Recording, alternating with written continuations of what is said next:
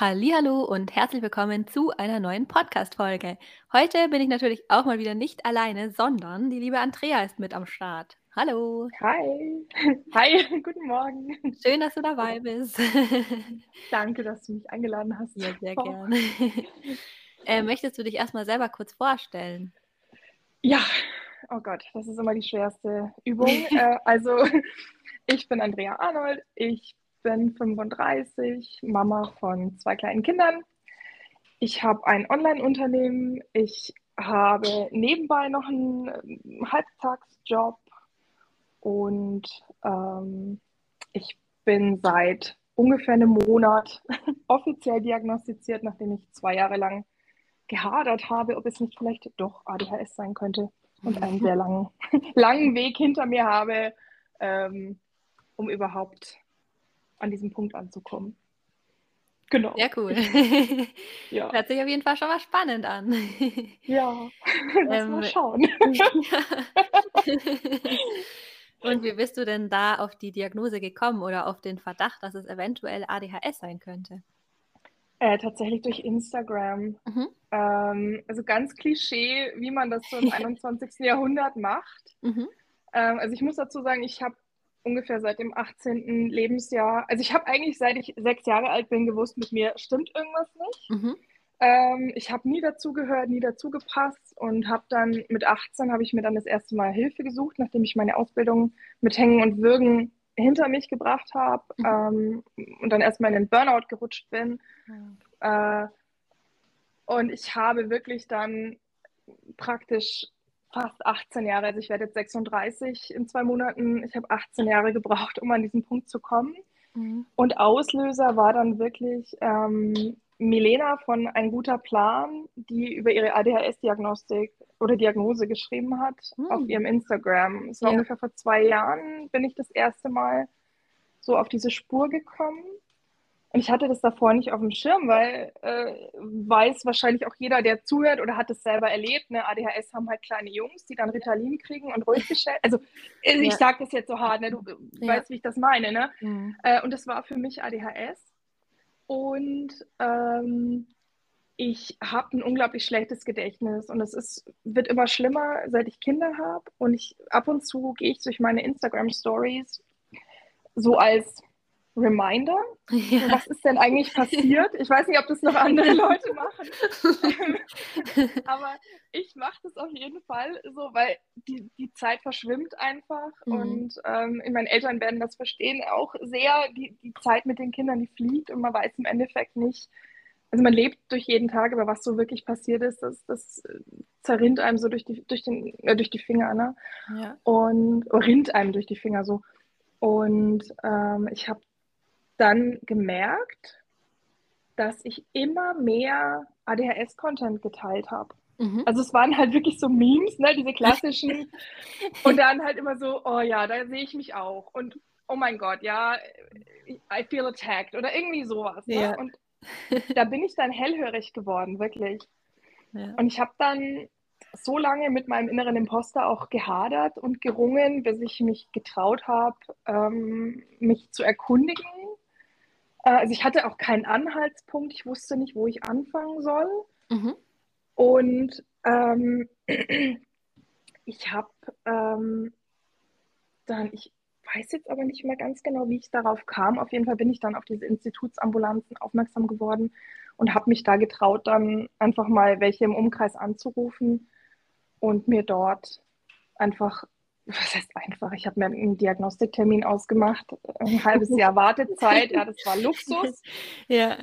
Genau, und so, so war, war der Weg ähm, zur Diagnose. Also nachdem ich halt schon mit Depressionen, mit Essstörungen, ich wurde schon mit, mit so ziemlich vielem diagnostiziert. Ich wurde als Hypochonderin abgestempelt. Ähm, ja, also es war ein langer, harter Weg. Ja, das glaube ich. Ja. Crazy.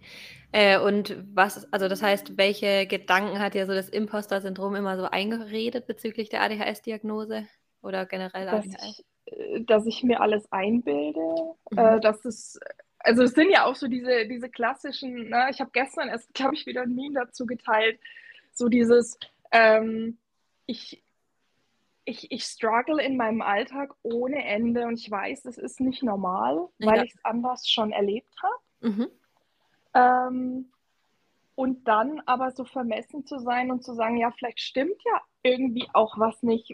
Vielleicht bin es nicht ich selber und vielleicht ist es keine charakterliche Verfehlung. Mhm. Und da hat dieser Imposter einfach immer wieder ange angesetzt und immer wieder gesagt, ja, aber vielleicht ist es ja doch. Ja.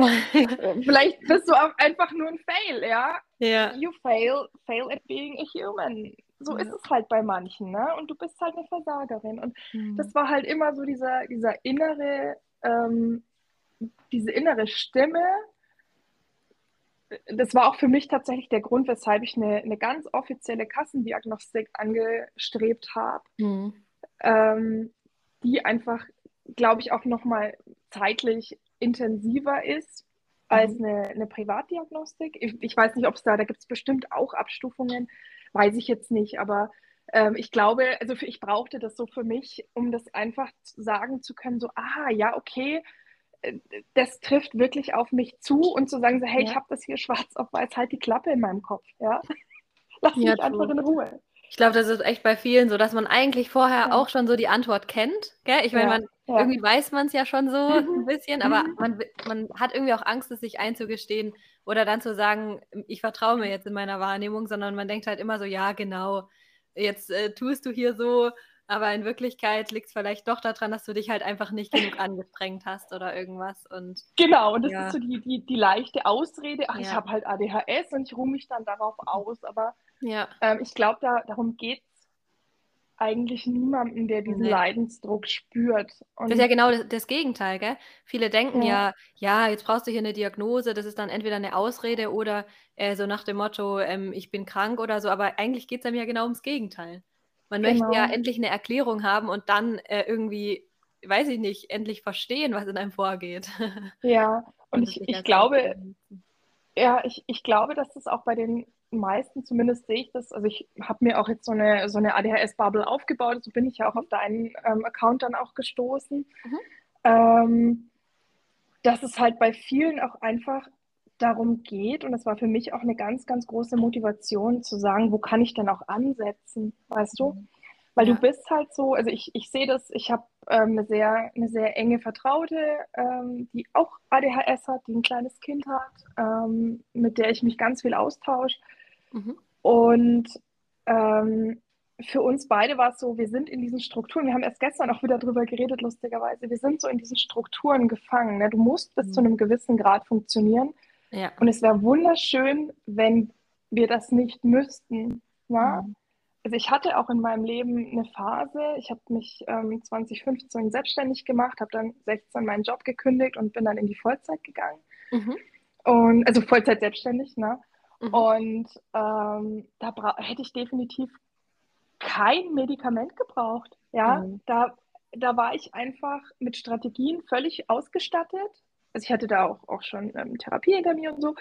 Äh, und ich, ich konnte meinen Alltag wunderbar managen. Mir ging es besser als jemals zuvor in meinem Leben. Mhm. Ne? Aber wenn du halt dann in, in, in, in Strukturen reinkommst, zum Beispiel eben, weil du ein Kind hast oder Kinder hast, ja. oder ähm, weil du eben einer Lohnarbeit nachgehen musst ja. irgendwo, ne?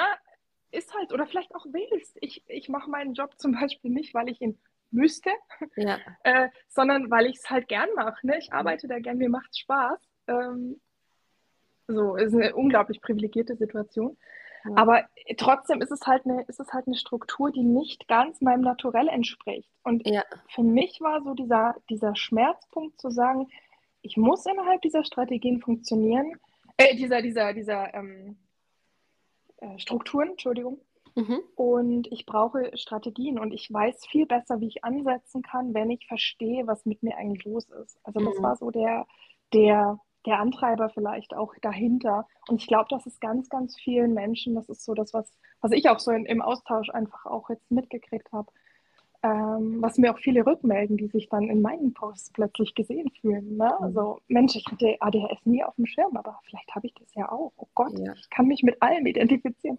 Mhm. Ja, wo setze ich an, dass mein Leben einfach für mich besser funktionieren kann? Nicht, dass ich besser funktioniere, weil wir sind ja keine Maschinen glücklicherweise, sondern dass ich in diesem Leben, in diesen Strukturen, die mir vorgegeben sind, besser funktionieren kann. Also das ist so. Ja, true.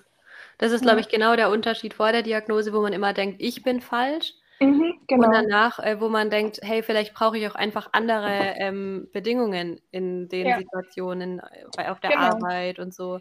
Und dann kann ich genau. die ja besser anpassen, wenn ich weiß, welche ich überhaupt brauche mit mhm. ADHS. Ja, und auch so eine, so eine Weichheit mit sich selber vielleicht zu kriegen. Mhm. Also ja. ähm, mir ging es zum Beispiel so, ich war erstmal emotional völlig fertig nach der Diagnose. Mhm. Also ich habe mich zum einen zwar erleichtert gefühlt, mhm. aber ich war auch erstmal so, hey fuck, warum musste dieser lange Leidensweg überhaupt sein? Ja. Und ja. was würde ich meinem, meinem kleinen Ich gerne sagen? So, hey, du, du bist richtig so, wie du bist. Du kannst gar nichts dafür. Und ja. ähm, du bist genau okay, so äh, wie du wie du eben tickst. So mhm. ist dein Kopf. Ja, und es ist okay.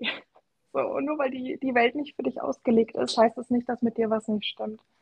Ja. Also das ist, das ist, glaube ich, auch so, dass was bei vielen dann auch, also ich lehne mich jetzt einfach aus dem Fenster, aber ich kann mir vorstellen, dass es bei vielen dann kommt. So dieser, dieser Frieden auch mit sich, den man bis zu einem gewissen Grad schließen kann. Glaube ich auch. Frieden und irgendwie auch Hoffnung, gell? Irgendwie, ja. dass man jetzt vielleicht endlich mehr versteht, äh, wie das ganze, äh, ja, das riesige Fragezeichen, was man bis dahin die ganze Zeit im Kopf irgendwie hatte. Ja, ja. So diese eigenen Verfehlungen. Ja. Vielleicht weicher sehen zu können. Ne? Mhm. Also gerade bei Frauen oder halt auch dieser, oder gerade wenn du dann auch so in diese Mutterrolle kommst, ne, wo du halt dann diese wahnsinnigen Verfehlungen hast. Ich ja. das bei meiner Diagnostik auch so krass erlebt, wo ich dann halt wirklich wo diese, diese Therapeutin, die das mit mir gemacht hat, mich gefragt hat, warum, also warum ich hier bin und so. Mhm. Und für mich einfach so dieser größte oder einer der größten Schmerzpunkte einfach war, dass ich meinen Kindern nicht die Mutter sein kann, die ich gerne wäre. Und ich glaube, das ist ein ganz weibliches Problem und da, da auch diese wahnsinnigen Schuldgefühle. Mhm. Ja, und ja. wenn einem da alles weggenommen wird, also das sehe ich ganz oft bei anderen Müttern mit ADHS, so diese, diese Selbstbestimmung, was für mhm. uns ja auch so oft so wahnsinnig wichtig ist, ne? so dieses nach den eigenen Rhythmen zu arbeiten, ähm, so in diesen Hyperfokus richtig reintauchen zu können, ohne halt 25 Mal unterbrochen zu werden, weil jemand jetzt einen Apfel aufgeschnitten haben will oder aufs Klo muss. Ja. So, das ist, das ähm, untersucht man halt an den Fehler so wahnsinnig bei sich und macht sich so wahnsinnig dafür fertig. Und da so diese, ähm, ich suche gerade das richtige Wort, diese Vergebung, also in einem großen, mhm. das ist jetzt ein großes Wort, aber ja, sich vielleicht auch ein Stück weit dafür einfach verzeihen zu können. Ja. So, ja. ja voll crazy, du sprichst mir gerade voll aus der Seele. Also ich meine, ich bin ja jetzt so äh, quasi an dem Punkt davor, wo man sich überlegt, so, hey, will ich Kinder, will ich keine? Mhm.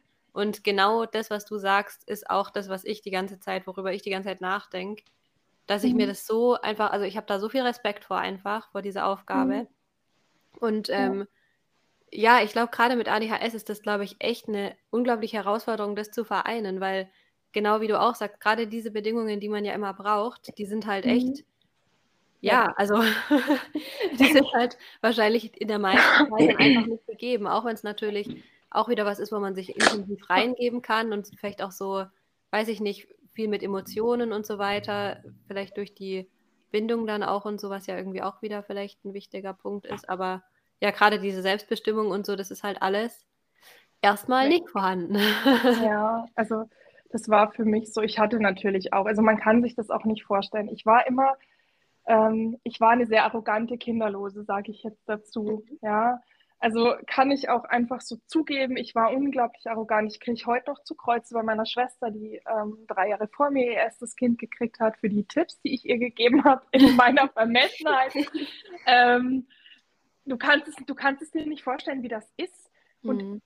das Ganze, die ganze, auch diese Vorsorge und das alles. Ne? Also es soll jetzt kein, kein Schwangerschaftspodcast äh, werden, aber einfach nur so dieser, dieser, dieser ja. Bruch, weil das sowas, sowas ist, was ich von so vielen ähm, also man baut sich ja so diese Bubble auf, ne? Mhm. Und es sind halt einfach ähm, ich interagiere mit vielen Müttern, die entweder selber neuro neurodivergent sind oder neurodivergente Kinder, Kinder, meine Güte, haben.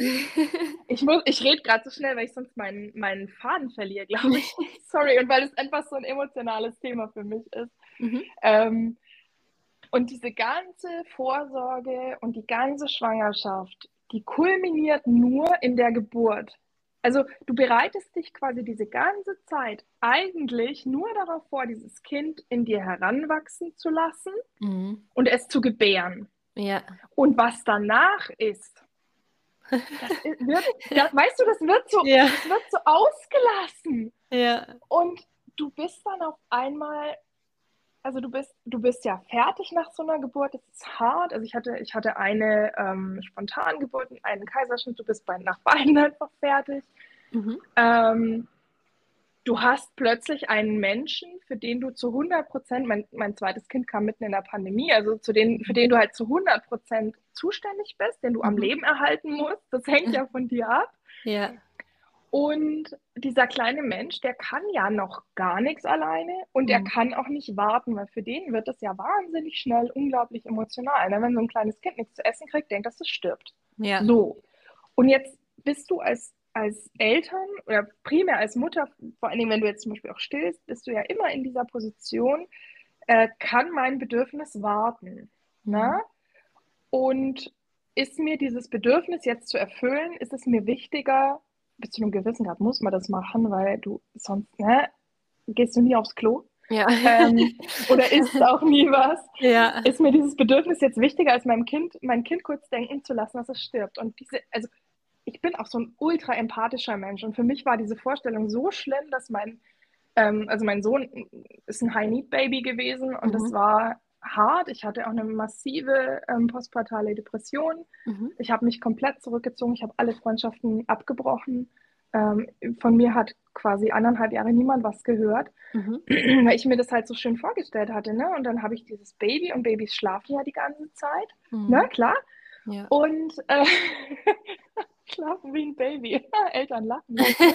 äh, und, ähm, und dann kann ich in der Zeit ja mein Business machen, ist doch klar. Ja, ja. Ja, eben nicht. ja, dieses Kind hat an oder auf mir geschlafen. Ich habe ja. quasi nicht existiert. Ja. Monate.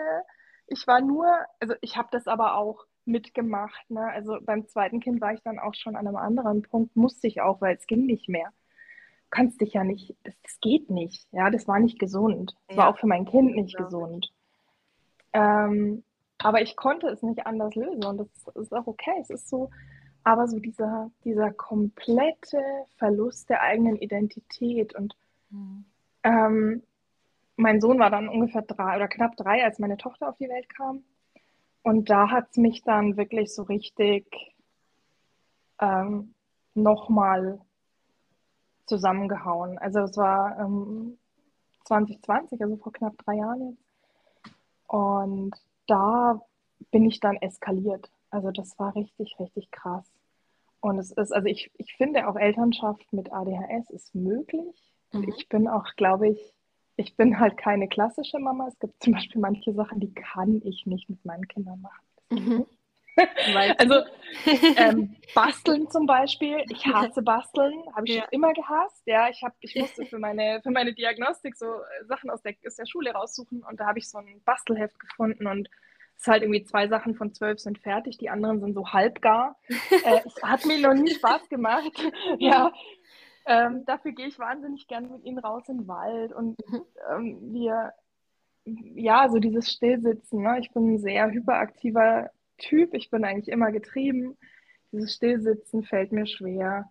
Ähm, dafür kann man halt mit mir einfach auch Quatsch machen. Ne? Wir, ja. Also wir laufen halt dann auch einfach ähm, ja, durch Blumenwiesen und machen Quatsch zusammen und bauen irgendwie ein Vor oder machen Picknick im Wohnzimmer oder so. Was vielleicht andere Eltern nicht machen. Mhm. So hat halt auch jeder seine, seine ähm, ja, es auch, hat auch eine Weile gebraucht, bis ich sehen konnte, so ist es auch okay, ich kann die Mama oder darf die Mama sein, die ich will. Und ich glaube, das ist auch so ein bisschen, wenn man, wenn man so mit ADHS in diese, in diese Rolle reingehen möchte, äh, glaube ich, tut sehr gut, sich von Anfang an gewisse Grenzen zu überlegen, die man hat.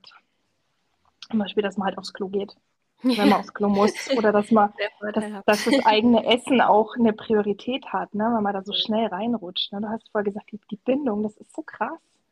Du willst ja alles für diesen kleinen Menschen tun, ne? Ja, und vor allem kann ich mir vorstellen, ja. dass das auch wieder mit ADHS extremer ist, dieses Extrem sich da reinzugeben. Denkst du, dass das hm. extremer sein könnte, auch mit der Empathie, dass man eben. Ja, noch... ja oder? Oh Gott. Könnte ich mir nämlich ja. auch vorstellen. Ja, es war so schlimm. Also es ist bis heute für mich, ähm, ich, also ich leide, ich mag das Wort Mitleid nicht so wahnsinnig gern, aber ich fühle das einfach alles so mit, was meine Kinder fühlen, ja. Und mhm.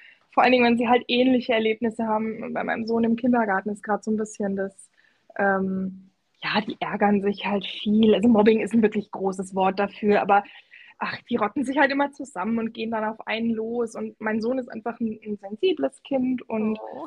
er ist halt kein, er ist halt kein ähm, Anführer und er ist auch niemand, der, also er ist selber, er ist halt auch so ultra empathisch, weißt du? Ja. Der ist so, so, oh. also auf jeden Fall hochsensibel, ne? Er ist, er ist so zauberhaft und ähm, das ist auch so, weißt du, wenn, wenn er irgendwie was sagt und er er denkt sich sofort, also er ist fünf, ne, und er denkt sich sofort rein und sagt dann ähm, zum Beispiel, Papa macht die besten Pancakes oder so. Ja, ja, aber deine Pancakes schmecken auch gut, Mama, gell? Also, dass er mir ja nicht wehtut, weißt du?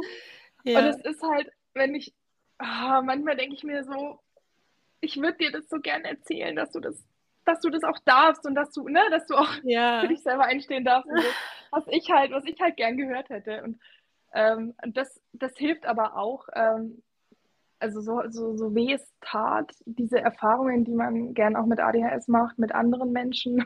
Ja. ähm, ich glaube, da kann auch jeder Betroffene oder jede Betroffene ein, ein Lied davon singen. Ja. Leider.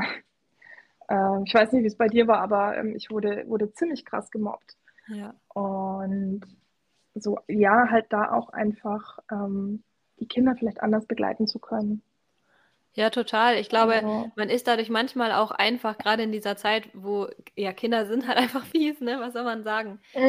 halt, und äh, ich glaube, man ist dann manchmal einfach auch ein leichtes Opfer leider, weil man halt vielleicht sehr mhm. sensibel ist. Und ja, ich weiß nicht, wie es bei dir war, aber ich war halt auch immer zum Beispiel unglaublich, ja, einfach nicht, ich konnte mich nicht wehren. Also ich, weiß es nicht. Mir ist da nichts eingefallen und ich konnte da nicht so schnell in dem Sinne drauf eingehen, dass es irgendwie noch gepasst hätte. Und ich glaube, so ist es ja vielleicht oft bei neurodivergenten Kindern, dass man da eher empathischer und sensibler ist und eigentlich ist das so eine schöne Eigenschaft, da will man ja gar nicht, dass das jemand kaputt macht, wenn der so, genau. so süß ist. Och Mann, das tut mir voll leid für ihn. Ja, ja. mir auch. Und ich versuche das halt auch zu erhalten ne? und auch so seinen, seinen Enthusiasmus. Also ja. ähm, noch ganz kurz zu dem, ähm, zu dieser Sensibilität. Ich mhm. glaube, dass du da auf jeden Fall recht hast, dass man da wirklich ein leichtes Opfer ist. Also mir sind die. Sachen dann immer fünf, sechs Stunden später eingefallen. Ja, mir dann auch. Dann vom Schlafen gehen so. gewesen. genau. Ja. Boah, das hätte ich sagen sollen. Ja. Aber jetzt ist es spät. Dann, Mist. Ja, und ich habe das dann angefangen. Ich habe dann in meinem Kopf, das mache ich bis heute lustigerweise, äh, diesen, diesen Dialog nochmal nachgespielt ja. und habe das dann gesagt und für mich korrigiert. Ja. So. Ja. Es, hat, es hat nichts daran geändert, dass es wehgetan hat, aber mhm. es hat trotzdem mir geholfen. Ich habe das dann auch geübt. Ja, inzwischen bin ja. ich ein relativ schlagfertiger Mensch. Ich ja. rede auch manchmal, bevor ich nachgedacht habe, was auch nicht die beste Eigenschaft ist. Ja. Äh, ich meine das auch gar nicht so, aber das kommt halt auch manchmal. Ich weiß nicht, ich hoffe, es geht auch jemandem so. Aber das, was ich sage, kommt manchmal einfach auch nicht so raus, wie ich das gerne sagen würde. Mhm. Also in meinem Kopf hätte ich so eine mega tolle Argumentation dafür und was dann rauskommt, ist so, äh, äh, ja, also so. und also das ist so, ja, ähm, ja, kenne ich. Und das sehe ich, das sehe ja. ich. Ja, ne? Das ist einfach so. Ich, ich habe letztens zu einer, zu einer ähm, Freundin gesagt, da habe ich mich aufgeregt. I know words, ja. Also ich, mhm. ich kenne Worte und ich habe mich dann hinterher, habe ich mir nur gedacht, so, was ist das bitte für ein Satz? Ja, genau der Satz, der halt am wenigsten aussagt, wie gut du dich ausdrücken kannst, ja. Also wirklich. ähm, aber das ist so die beste Zusammenfassung für mein Leben. Ähm, deswegen habe ich den schriftlichen Ausdruck für mich äh, äh, entdeckt, tatsächlich. Ja. Also in, ne, wenn, ich, wenn ich das schreibe, dann, dann geht es so oder ja, wenn es jetzt so ein, so ein Gespräch ist, ist es auch gut, aber so manchmal bin ich da so in die Ecke gedrängt und das kenne ich halt bei meinem Sohn auch und der ist dann sehr defensiv und ähm, das halt auch zu begleiten, das ist manchmal schwierig, weil man so seine eigenen Verletzungen eben nicht ja. so sehr mit reinspielen lassen darf irgendwo, weil es sind halt seine Erfahrungen und es sind nicht meine. Mhm. Und nur weil, weil die Kinder halt jetzt gerade, ich meine, ich finde das Verhalten doof, ja. ja. Es sind halt irgendwie zwei, zwei Jungs und die, die jagen ihn halt dann oder jagen ein anderes Kind und piesacken ihn halt und dann suchen sie sich das nächste Opfer. Ja, natürlich ja. ist das doof. Ja. Aber ich darf halt da auch dann nicht so meine eigene Verletzung mit einfließen lassen. Das ist manchmal so eine, so eine ganz schöne Herausforderung. No, das glaube ich. Ja, und du hattest es vorher auch so gesagt, so man, das ist so eine schöne Eigenschaft, man will es auch nicht kaputt gemacht oder kaputt mhm. machen oder kap sehen, dass es jemand kaputt macht. Ja. Ähm, so ging es mir zum Beispiel und, und das sehe ich auch bei ihm ganz, ganz arg mit dem, mit diesem Enthusiasmus, den man so erlebt. Ähm, so dieses, also ich kann mich unglaublich für Sachen begeistern. Ja. Und ähm, ich will dann auch jedem davon erzählen. Ja. halt so, ne, wo dann dieser Hyperfokus, das kribbelt so und dann hat man was Neues entdeckt. Und das ist total genial und man liebt's und man will zum Beispiel nur noch dieses Paar Schuhe tragen, weil man es so toll ja. findet. Und Kinder sind halt einfach, ja, Kinder finden halt auch immer diese Triggerpunkte, die wissen genau, wo sie draufhauen müssen. Ja. Mm, und dann ja, kommt halt ein Kind nach Hause und die Schuhe, die es halt geliebt hat und die sich ausgesucht oh. hat, äh, will es halt nicht mehr anziehen, weil die Kinder gesagt haben, das ist eine Mädchenfarbe. Weißt du, solche oh. Sachen, wo du dir dann denkst so, oh, nein! oh Mann. Aber hey, ich finde es dann voll oh. cool, dass du da die Emotionen hast, weil ganz ehrlich, wie könnte man denn cooler sein als Elternteil, wenn ich jetzt, wenn ich mir jetzt vorstelle, das Kind zu sein, als einen mhm. Elternteil zu haben, der dann sagt so, hey, die Schule waren voll cool, das geht gar nicht, dass die das so gesagt haben oder so. Weißt ja. du, wie ich meine? Also ich meine, es gibt ja. ja. wahrscheinlich genug Eltern, die dann vielleicht auch eher darstellen und sagen, ja, dann holst du dir halt andere oder jetzt stell dich nicht so an. Also weißt du, wie ja. ich meine? Da finde ich deine Emotion eher voll cool für das Kind, weil das Kind ja dann lernt so, hey, meine Gefühle sind okay und es ist jemand, der mich auch in meinen Emotionen stützt die ich davor ja. hatte und nicht die gleiche Position einnimmt oder dann auch nochmal auf mich draufhaut, sage ich jetzt mal. Ja, ja, so. also es ist sehr lieb, dass du das sagst, weil es ist manchmal halt echt irgendwie, wo man sich dann denkt, so bin ich jetzt, weißt du, bin ja. ich da jetzt irgendwie ja. falsch, aber wir versuchen halt auch wirklich relativ geschlechtsneutral zu erziehen ja. ne? oder halt zu begleiten so. Ähm, und ja, wenn er halt diese Sandalen anziehen will, die halt, sind halt rosa und da ist Paw Patrol drauf und die fand er cool. Das ist halt the ja. shit, ja. Paw Patrol liebt jedes Kind, ja. so ungefähr. Und dann soll er die bitte auch anziehen. Ja, eben. Ja, also, also oh. ist doch voll cool, dass du dann seine Position ja. ein, äh, einnimmst und vor allem dich ja irgendwie auch für ihn einsetzt, finde ich doch mega cool. Ja. Und dafür ist doch diese Emotion dann genau das Richtige. Dass man genau, denkt, ach, warum machen die das jetzt? ja, weißt du, ich habe das halt auch selbst erlebt. Ich habe mir damals, ja. als ich meine erste Brille gekriegt habe, da war ich an der Boss und es war, da war ich so 18 mhm. und da habe ich eine, eine Fernbrille gekriegt. Und weil ich halt meine ganze Jugend an einem Computer verbracht habe und halt nicht mehr so gut sehe. Ähm, und ich habe mir eine orange Brille ausgesucht. Orange ist meine Lieblingsfarbe, muss ich dazu sagen. Ich liebe Orange. und ich habe mir eine Brille ausgesucht, ein oranges Gestell und gelbe Bügel. Ich fand die so geil. Ja? ja? Und ich war am ersten Tag in der Schule. Und dann der erste Kommentar nach zwei Minuten, nee, 30 Sekunden war, oh, hast du die Brille jetzt immer? Mhm. Und ich hm. habe diese Brille abgezogen und ich habe sie nie wieder in der Schule aufgehabt. Und ich, ohne Scheiß, ich mhm. habe, und das war mit 18, und ich habe, und ich glaube, das hatte ich dir sogar erzählt, als du gesagt hast, dass du dieses Glitzer für dich entdeckst. Ja. dass ich mir jetzt erst erlaube, also seit ungefähr drei Jahren, erlaube, musst du dir mal überlegen, dass ich wieder Orange in mein Leben lasse. Oh. Ja, also ich habe mir eine orange Jacke gekauft, weißt ja. orange, ich habe orange Schuhe, ich habe ähm, meine Klamotten, also ich laufe jetzt nicht den ganzen Tag in Orange rum, aber äh, ne, der Kinderwagen für meine Tochter war orange. Ja. Ich, ich, mag die Farbe einfach und ja. die macht mich glücklich, weißt du? Oh Mann, wieso darf man nicht ah, einfach Orange tragen, wenn man Orange tragen will? Das finde ich ja. so blöd in unserer Welt. Manchmal, dass immer alles so, so, ja, es muss immer alles so sein, was gerade halt in ist und cool ist und so. Ich weiß auch nicht. Also ich habe ja. schon auch das Gefühl, dass man auch als erwachsene Person, auch wenn es jetzt niemand so vielleicht, naja, vielleicht sagen es auch manche, aber ähm, dann wird man trotzdem manchmal komisch angeguckt, habe ich so das Gefühl, wenn man so ein ja. bisschen anders aussieht. Aber ja. ich weiß nicht, ich, ich kenne so viele coole Profile inzwischen von neurodivergenten Personen, die sich so bunt anziehen einfach und sagen, hey, das ist voll mein Stil und das finde ich so cool, weil ja. die einfach so voll ihren Style leben, aber das, ja, das ist so schwierig, weil man das halt ein ganzes Leben lang irgendwie hört und ja, gerade als Kind halt oft dann genau für sowas irgendwie belächelt wird oder ausgelacht oder so. Ja. Ich finde das auch. Ja irgendwelche ja. Sachen. Ich hatte mal so einen Pullover, da war so ein ganz großes Herz mit einem Gesicht drauf, das gelächelt hat. Und ich habe den Pulli mega geliebt, aber, der, ja. aber den haben halt auch irgendwie alle richtig hässlich gefunden, außer ich. Und ich fand den total toll. Und dann schmeißt man sowas halt irgendwann weg, obwohl es irgendwie der Lieblingspulli war oder so. Ja, ja, absolut. So. Ja, nee, das, das ist auch was, da werde ich auch, da werde ich auch richtig aggressiv, auch wenn man so, also tut mir leid, wenn ich das so sage, aber mhm. ähm, ich habe so eine richtige, das habe ich irgendwann entdeckt, dass ich meine Wut sehr, sehr lange unterdrückt habe. Ja.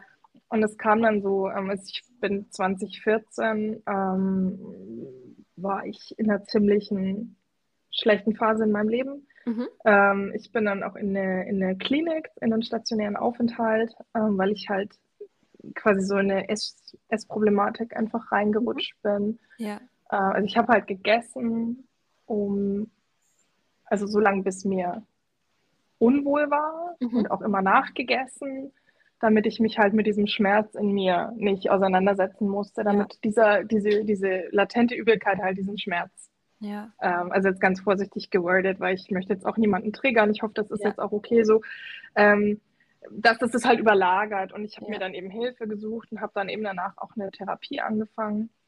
Und ähm, da, ähm, mal, jetzt habe ich, mal, hab meinen Faden verloren. Warte mal, wir hatten gerade geredet über deinen Pullover. Aha. Ähm, oh, jetzt muss ich nur meinen Faden wiederfinden. Wie komme ich jetzt Oh nein! Alles gut. Ja, ja, jetzt habe ich, hab ich gerade, vielleicht erinnere ich mich nachher wieder, aber ich, jetzt habe ich, entschuldige bitte, jetzt habe ich Kein Problem, dann kannst du es ja einfach nochmal einbringen, wenn wir verloren, wenn wir genau. genau, ja, it happens. Ja, das stimmt. Das ja. ist ja auch, das soll ja auch in dem Podcast so sein, dass einfach, ähm, ja, deswegen versuche ich solche Dinge auch nie rauszuschneiden, weil ich das irgendwie immer cool finde, wenn es authentisch ist, weil mhm. man sich ja mhm. selber immer so dafür schämt, wenn einem das passiert, auch so im Alltag, ja. dass man irgendwie ein Wort nicht oder wenn man so ein falsches Wort benutzt, ja. kennst du das? Das passiert mir ständig, ständig. Ja. Und ich denke immer so, oh Gott, das ist peinlich, aber deswegen will ich das in einem Podcast nicht rausschneiden, weil ich meine, wir sind ja im Prinzip alle wahrscheinlich so und wir denken alle, das ist komisch, aber vielleicht ist es ja. auch einfach okay. Oder den Faden. Das ist auch ganz normal, ja. Auf jeden Fall. Ja. Nee, aber ich, ich bin auch dafür, dass wir einfach dieses authentische Selbst leben, ne? Und dass wir auch sagen, so, hey, hör zu, diese bunten Farben, das ist richtig. Und ne, ja. egal wie du dich anziehen möchtest, ja. das ist einfach okay so. Ja, du darfst so existieren und wenn das halt jemand doof findet, dann soll er das einfach doof finden. Also, ne? Ja, eben, und das ist ja dann auch okay irgendwie. So, ja, dass das nicht ja. jeder mag, weil ich meine, ich mag ja auch nicht alles. Also deswegen suche ja. ich mir ja dann auch Sachen aus, die ich mag, aber äh, auf der anderen Seite finde ich, ist es auch okay, dann Grenzen zu setzen, wenn man das Gefühl hat, jemand behandelt einen jetzt respektlos. Deswegen. Ja. Und ich glaube, das ist auch wieder so ein wichtiges ah. Thema, gell? Da ist der Faden. ich habe gerade hab äh, angeschnitten, dass ich, so, dass ich so eine Wut in mir drin habe. Und das, ja, das, ah, ja, ich, stimmt, das hatte ich ja. damals in dieser Klinik gemerkt, weil ich jetzt gerade wieder so, da werde ich so wütend. Und dann habe ich jetzt gerade wieder drüber nachgedacht. Ähm, ist mir das wieder eingefallen, dass ich da, dass ich da wütend werde.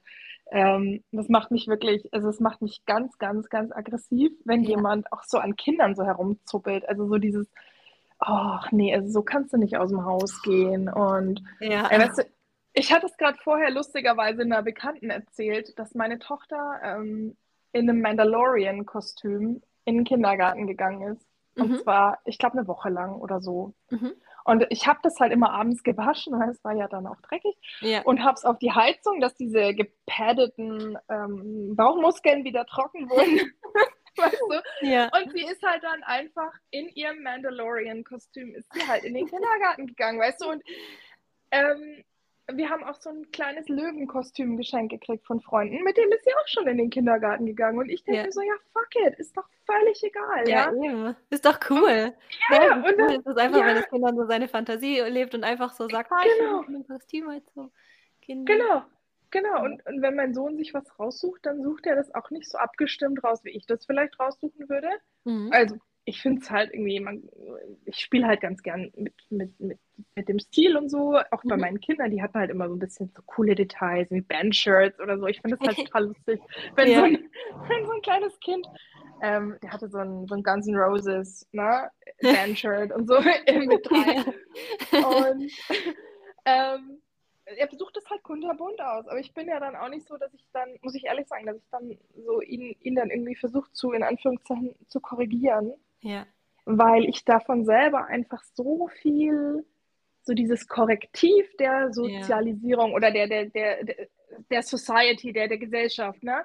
Mhm. So dieses, es gibt diese Regeln und es gibt diese, diese Guidelines und innerhalb derer musst du dich bitte bewegen, weil sonst, ja, was sonst? Ich tue niemandem weh. Ne? Das ist ja auch so diese, diese ja. ähm, Debatte, die jetzt auch gerade wieder so hochkocht, auch in den USA. Ähm, Menschen, die halt einfach anders leben und die mhm. einfach nur ihr Leben leben wollen. Also, und ich finde, das zieht sich, also ob das jetzt quasi um eine Neurodivergenz geht oder ob das um eine sexuelle Orientierung geht oder so, es zieht sich da einfach durch. Es tut ja. niemandem weh. Meine ja. orange Brille hat niemandem wehgetan. Ja. ja? Ach, ja. so eine, ja. eine, eine, grüne Hose zu einem roten Pulli. Naja, es passt wieder zusammen. Egal, ne? ja. Ist doch Jacke wie Hose. Wirklich. Total. Ist doch so egal.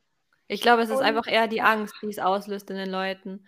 Angst, ja. weil, weil bestimmte Menschen denken, dass Dinge so sein müssen, wie sie sie kennen oder weiß mhm. ich nicht, wie es sich im System gehört, weil sie selber die Erwartung an sich haben, dass sie da so angepasst leben.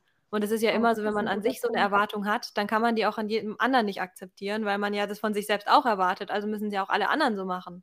Und wenn es jemand anders dann nicht macht, mhm. dann ist man natürlich auch dagegen irgendwie. Dann bedroht es, bedroht es einen irgendwie so, meinst du? Ja, weil man vielleicht ich. auch denkt, vielleicht könnte ich auch anders sein. Auf jeden und Fall. Und das aber nicht erlaubt. Ah, okay. Und das macht einem dann wiederum Angst, weil man auch Angst hat, dann selber daraus auszubrechen, weil man ja selber vielleicht so sozialisiert wurde, dass man so nicht sein darf oder so. Glaube ich mhm. schon. Okay, das hatte ich tatsächlich, ähm, hatte ich so noch nicht gesehen, weil ich, für mich ist das so nicht nachvollziehbar. Also ja. ich, ich bin halt auch so aufgewachsen. Ähm, ich hoffe, es ist für meine Mama okay, dass ich das jetzt sage. sie sagt über sich selber inzwischen auch. Äh, sie sagt nicht mehr, dass du ADHS hast, sondern dass wir ja ADHS haben. Ja. ähm, also wenn, dann kommt es von meiner Mama, ist ein bisschen anders ausgeprägt, aber ähm, wir sind uns sehr ähnlich. Ja. Ähm, und ich bin halt so aufgewachsen, für mich zählt einfach, wie der Mensch innen ausschaut. Ja, mir ist es, also ich, ich weiß nicht, mein, mein Papa ist da sehr viel engstirniger, mhm. aber ähm, für mich ist dieses Bigotte tatsächlich, ich kann es einfach nicht. Also das ist wirklich so das, wo meine Empathie mich verlässt. Mhm. Ähm, ich will jetzt auch gar nicht sagen, dass ich keine Hautfarben sehe oder so, um Gottes Willen, nein. Ne? Und es mhm. ist alles, es ist real und das, auch diese Rassismuserfahrung ist alles real. Ja.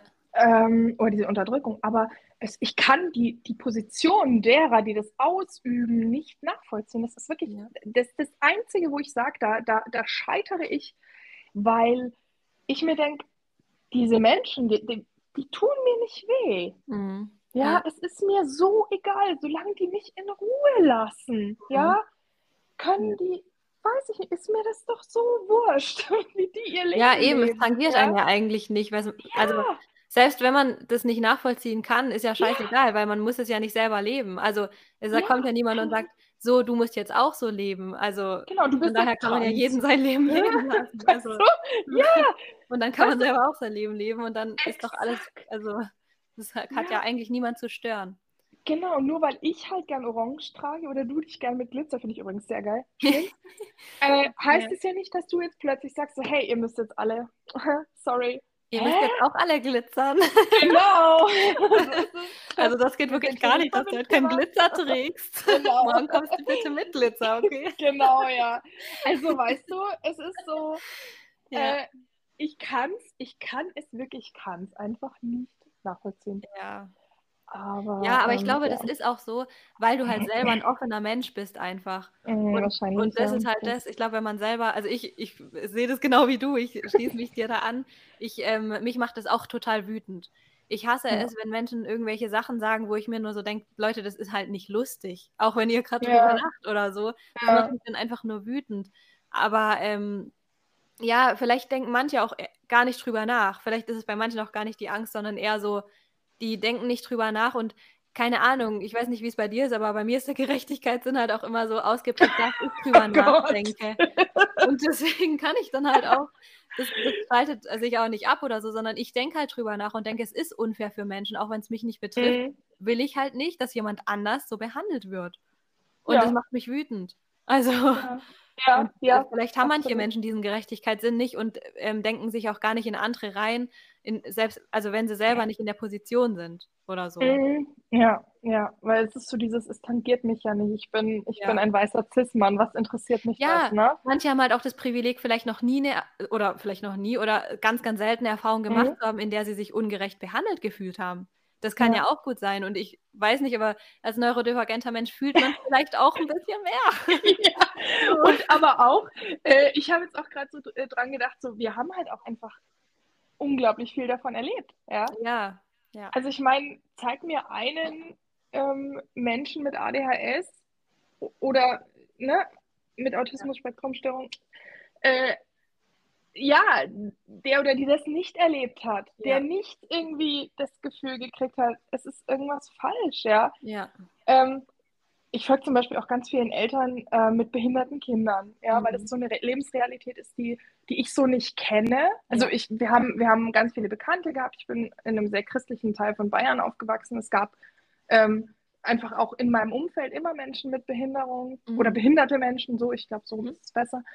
Ähm, und für mich ist das normal. Ja. Na? Ne? Und voll gut. Ähm, das ist echt. Ja, das, es ist halt einfach, es, es exist sie existieren und es ist wunderbar, dass sie existieren. Ja? ja. Und es ist halt auch meine Kinder wachsen so auf. Ne? Wir haben im, im engeren Umkreis haben wir jemanden, der im Rollstuhl sitzt. Mhm. Ähm, und es ist und ja auch was halt ganz auch, Normales. Es ja, ist einfach was ganz Normales, nur man sieht es halt nicht, weil, und das, das ist wieder so, das habe ich genau in der letzten Folge, die ich äh, hochgeladen hatte, da habe ich mit dem Frido darüber gesprochen, dass es dieser Teufelskreis ist. So, es gibt ähm, Ableismus, es gibt Diskriminierung mhm. und es gibt keine ba oder wenig Barrierefreiheit vielleicht. Dadurch mhm. sieht man die Leute nicht. Und weil man ja. sie nicht sieht, gibt es dann wieder weniger Barrierefreiheit, weil man sie ja nicht sieht und deswegen dann auch nicht dran denkt, dass es die ja auch noch gibt und dass man die vielleicht genau. einbeziehen sollte und dass es vielleicht wichtig genau. ist. Und das ja. ist dann immer so ein Teufelskreis. Man braucht ja die Sichtbarkeit, wenn man Leute ja. nicht sieht dann. Dann hat man nicht im Gedächtnis, dass es die, diese Menschen gibt und dass die existieren und dass es wichtig Absolut. ist, dass man diese Menschen mit einbezieht. Und deswegen genau, ist es halt ja. so wichtig, dass man Leute kennt und in seinem ja. Umfeld hat und sieht.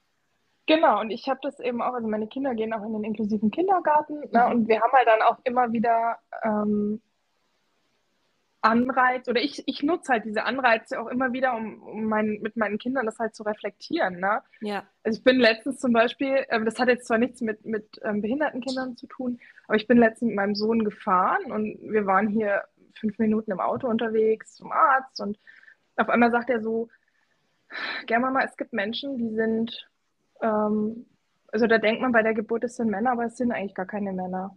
Mhm, ja. Wow, voll cool. Und dann, und dann gibt es Menschen, hatten wir halt ein paar Wochen äh, vorher, hatten wir halt drüber gesprochen, über, über Transmenschen, ne? Und mhm. dann sagt er so, ja, und es gibt Fra bei Frauen, äh, es gibt auch Frauen, ne, die werden so geboren, sind aber eigentlich gar keine Frauen. Mhm. Mhm. Ja, also das Wording war jetzt noch nicht so, ne, dass ich sage, okay, ja. kann ich auf die Allgemeinheit dann loslassen, aber, ja. ne, aber so der Gedanke dahinter. Und dann sagt er so, und es ist völlig normal, ne? Ja. So, ja, ist völlig normal.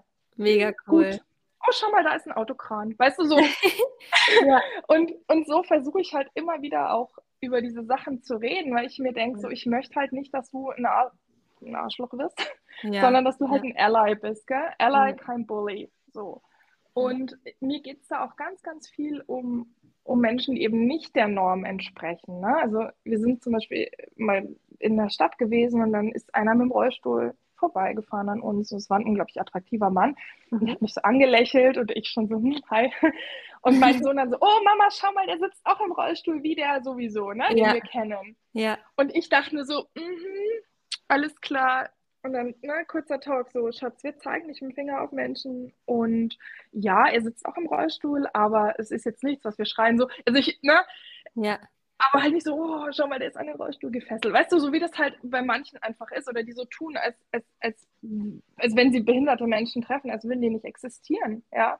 Aber irgendwie finde ich das auch cool, was er gesagt hat, weil er halt nicht gesagt hat, ja. ähm, so, also er hat es nicht negativ gesehen, sondern genau. er hat es ja so, oh, guck mal, der sitzt auch im Rollstuhl, also so als was genau. Positives. Und das ist doch wiederum eigentlich also, weißt du, wie ich meine? Das heißt ja immer, ja. Diskriminierung heißt ja eigentlich, wenn man es als was nicht Normales sieht und so, als genau. ob man da nicht hingucken darf oder als ob das genau. so. Eigentlich war seine Reaktion ja echt voll authentisch und schön irgendwie, finde ich. Genau, der hat das auch, also der, der hat mich dann auch so nett angelächelt und ich so, ja, sorry. ne? ja. ähm, und habe halt dann eben, also wir haben jetzt nicht ewig miteinander geredet oder so, halt so, so im, im Vorbeilaufen und äh, es war halt so, wo ich auch dachte, ist halt wieder, ist halt wieder eine ganz andere Herangehensweise. Und ich ja. möchte halt auch, dass es, dass es eine Normalität ist. Ne? Total. Und das ähm, ist ja auch einfach nur halt in unserer ja. Gesellschaft irgendwie nicht. Also genau. Und es ist so schade. Und es, ich finde, wir haben so viel davon, also ich habe so viel davon auch erlebt. Ich war, ich war nie normal. Ich habe nie dazu gehört, nie dazu mhm. gepasst. Und es ist auch so, ähm, so was unglaublich Trauriges, wenn du mhm. eigentlich das, das Gefühl hast, also ich war halt auch, ich war einfach anders als Kind, weißt ja. du? Ich, ich, ich auch. ja, weißt du, Kinder, wenn du die fragst, was wollen die werden, wenn ich meinen Sohn frage, dann will er Feuerwehrmann, Polizist und Bundeswehrler werden, also alles gleichzeitig. Ja. Und ähm, dann wollen die anderen wollen, was weiß ich, was man ihnen halt von den ne, Gender-Klischees her vorlebt mhm. ähm, wollen sie werden. Und ich wollte immer Autorin sein. Ich wollte immer schreiben wie Cornelia Funke. Das war immer mein großes yeah. Vorbild.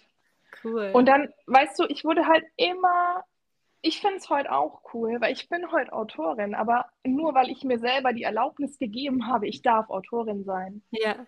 Weißt du, ich dachte immer, es ja. gibt so ein, so ein Secret Handshake, den du mitgeteilt bekommst mit deinem Verlagsvertrag.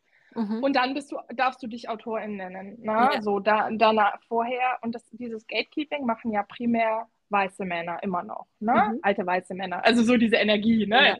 Ja. ja. Die wird ja auch reproduziert von vielen, von mir bestimmt auch an manchen Punkten, aber ähm, so, und äh, ich wurde halt immer, immer ähm, es wurde mir immer ausgeredet, ja, das wird man nicht und lernen erstmal einen anderen, mhm. müssen einen Beruf lernen und oh, damit ja. verdient man kein Geld. Ja, und, das kenne ich. Ja, na, so diese, ja. diese Stories, die man dann hört und dann fühlst du dich da schon immer falsch. Dann mhm. war ich ein Kind, ich war wahnsinnig viel draußen, alleine unterwegs. Ich habe mit mir selber wunderbare, lange Gespräche geführt, auch als Kind schon. Mhm. Mache ich heute noch gern. Ich kann beim, beim Laufen halt nachdenken am besten. Ja. Ich rede dann halt mit mir selber und ich habe letztens mit einem, mit einem ähm, befreundeten ähm, Briten geredet, die wohnen bei uns in der Nähe und dann sagt er so, ja, weißt du, heutzutage ist es einfach cool, tust du einfach deine AirPods rein und die Leute denken, du telefonierst. So, ja. Der Hack, ja, super. Ja. Und da kann ich ganz viel für mich eruieren und das konnte ich schon als Kind auch einordnen und verarbeiten, ja, da habe ich halt einfach, also ich mag ist eigentlich in meinem Kopf. Ja, wie, wie, wie, uns geht's gut da drin und äh, ne, ich führe da gute Gespräche so. Ähm, aber da haben die Leute halt immer geschaut, ne? So die, die, die Andrea. Hm. Ja, und jetzt, jetzt Dann, musste doch mal so sein und jetzt musste doch mal dies und jetzt musste doch mal. Ja. Das. Und meine Eltern haben mich eigentlich gelassen. Ne? Also meine mhm. Mutter, die hat, die hat es gab so ein paar Regeln, die musste ich einhalten, also dass ich mich halt immer wieder zurückmelde, dass ich nicht zu weit gehe, Ne? Mhm. So, also allein in den Wald war ihr dann ab einem gewissen Punkt ähm, ein bisschen too much, aber so in die Felder hinterm Haus, das war okay. Also wir haben halt auf, auf dem Dorf gewohnt und hinter uns fingen eigentlich nur Felder an. Und da bin ich halt stundenlang, habe mir da Unterstände gebaut und was weiß ich was. Und, ähm, und dann halt später die Freundschaften, die halt nie gehalten haben, weil ich diese Verabredungen oder die, diese, dieses Commitment, das die anderen von mir erwartet haben, nicht einhalten konnte. Ja. Ja. Was bis heute noch einer der größten Killer für Freundschaften ist. Oh ja. Ja, fühlst du das auch? Ja. Das fühle ich ja. okay. Ähm, ja. Ich, ich, ich kenne sehr wenig Leute, denen es so geht, leider. Also ich fände es auch schön, wenn das jemand hört und dem oder der geht so ähnlich. Bitte gerne Hallo sagen, weil alle Leute, die, ohne Witz, alle Leute, die ich kenne, ähm, schaffen es mindestens ein paar Freundschaften am Laufen zu halten. Die treffen mhm. sich mit diesen Leuten. Ähm, mich kostet es einfach, das hatte ich dir auch, hatte ich dir das geschrieben mit der Maske? Ich weiß nicht mehr, oder hatte ich, ich das Lisa genau. geschrieben? Genau. Ich glaube, es hatte ich Lisa von The Normal Brain geschrieben. Ah, ja. da ging es, glaube ich, um, um Maskieren. Mhm. Ähm, letztens, entschuldige bitte, ich war mir jetzt nicht mehr ganz ja, sicher. Das ist halt so diese Zeit, dieser Weihnachtszeit. das halt auch ein sehr cooler Account.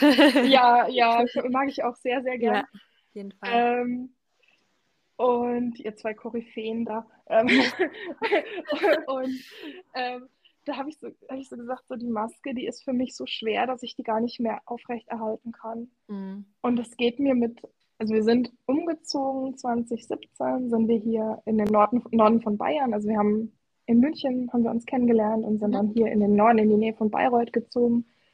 Ähm, haben jetzt hier auch ein Haus und so. Und ähm, unser Dorf ist echt total nett, aber so diese tieferen Freundschaften, zum einen bin ich halt, ich bin einfach so ultra unkonventionell, ja. Ich mhm. bin halt, ich, ich schreibe Monster Romance, ich ähm, bin halt einfach nicht die klassische Mutter. Ich vergesse Sachen für den Kindergarten, weißt du, solche Sachen. Meine Kinder laufen auch hier mit dreckigen Klamotten im Haus rum.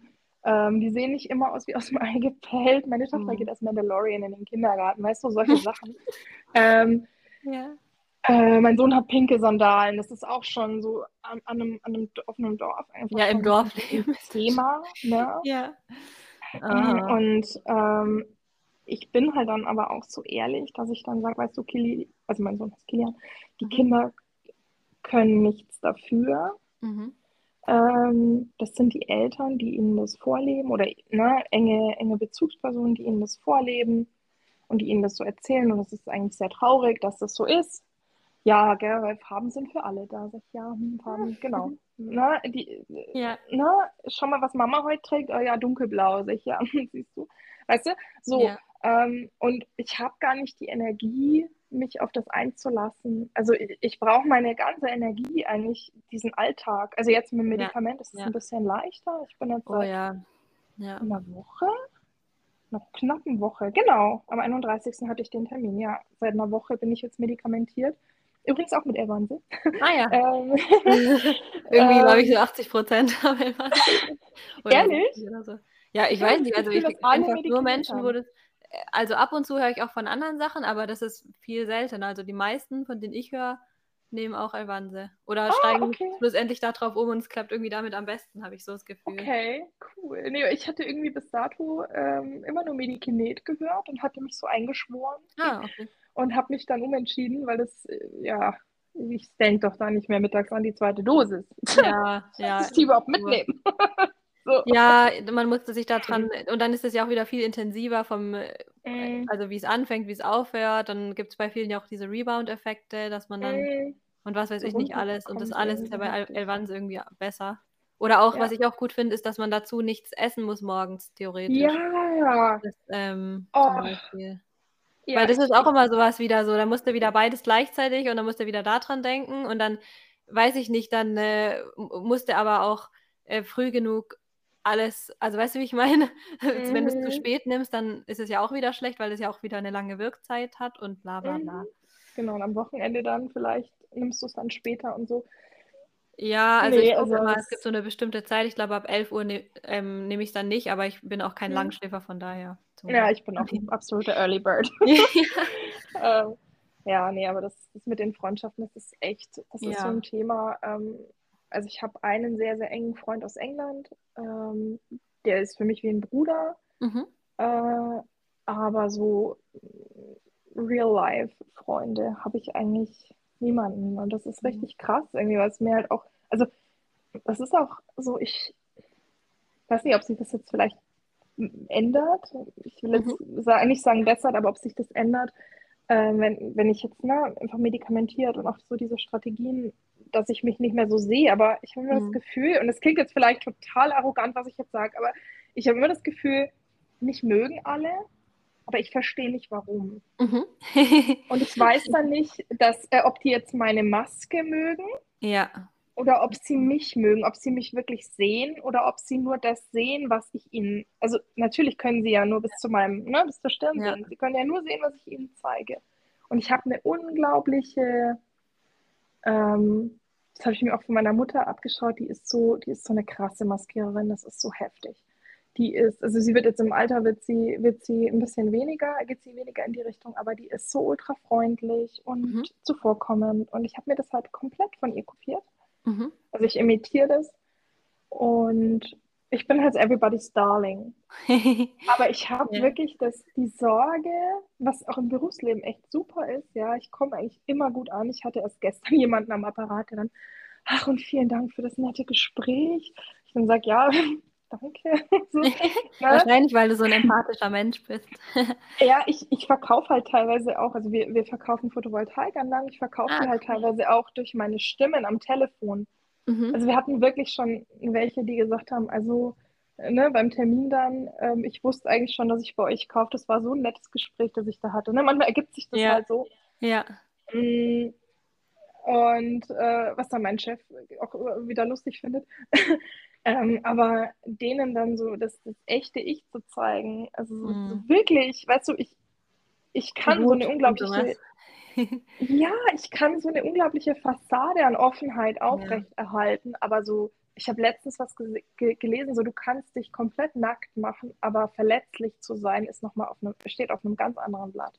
Mhm. Und das ist so, das ist, das ist mir so wahnsinnig im, im war so eindrücklich für mich weil ich gedacht habe, so, wow, krass, ich habe über meine psychische Erkrankung online geschrieben, ich habe ich, hab über, ich schreibe über Finanzen online, ne? also ich mache mhm. mich sehr, sehr nackt, mhm.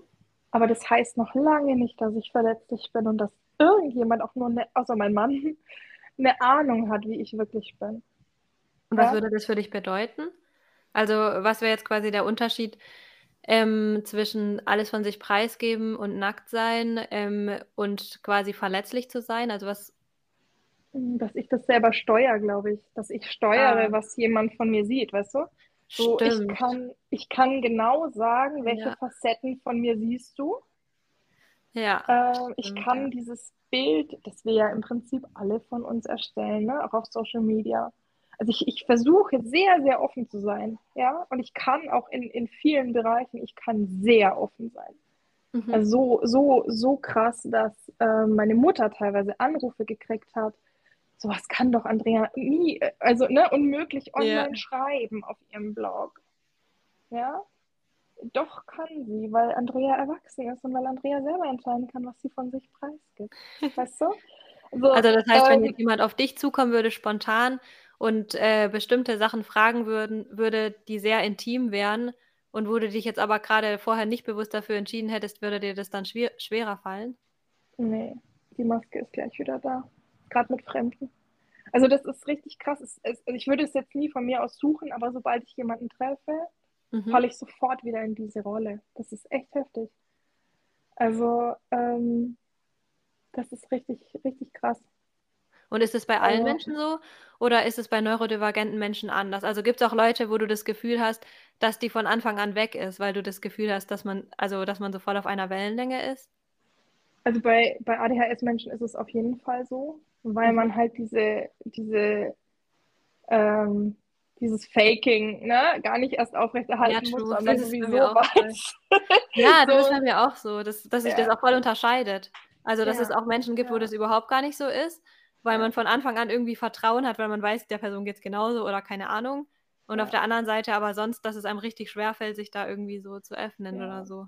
Also es ist jetzt bei mir zum Beispiel, ich habe ähm, so drei, würde ich jetzt ganz spontan mal sagen, drei Menschen, mit denen ich extrem offen bin. Die kenne ich alle, also zwei davon kenne ich noch nicht persönlich, die kenne ich nur übers Internet, lustigerweise. Mhm. Ja. Äh, und der andere ist eben mein Best, also außer halt mein Mann, mein Mann jetzt außen vor, ne? Der, das ist sowieso einfach nochmal eine ganz andere Sache, weil der mein bester Coping-Mechanismus ja. ist. ähm, also der ist auch mein Co-Regulator und alles, ne? Also ja. der, ähm, der steht da überhaupt nicht in Konkurrenz, aber wo ich dann auch einfach auf einer anderen Ebene rede, wo ich, wo ich halt auch wirklich mich selber zeige. Ansonsten habe ich immer das Gefühl, die meisten ich sage das jetzt vorsichtig, aber ich sage es trotzdem, benutzen mich so ein bisschen. Ich glaube, das erleben auch viele neurodivergente Menschen so als Seelenmülleimer. Mhm.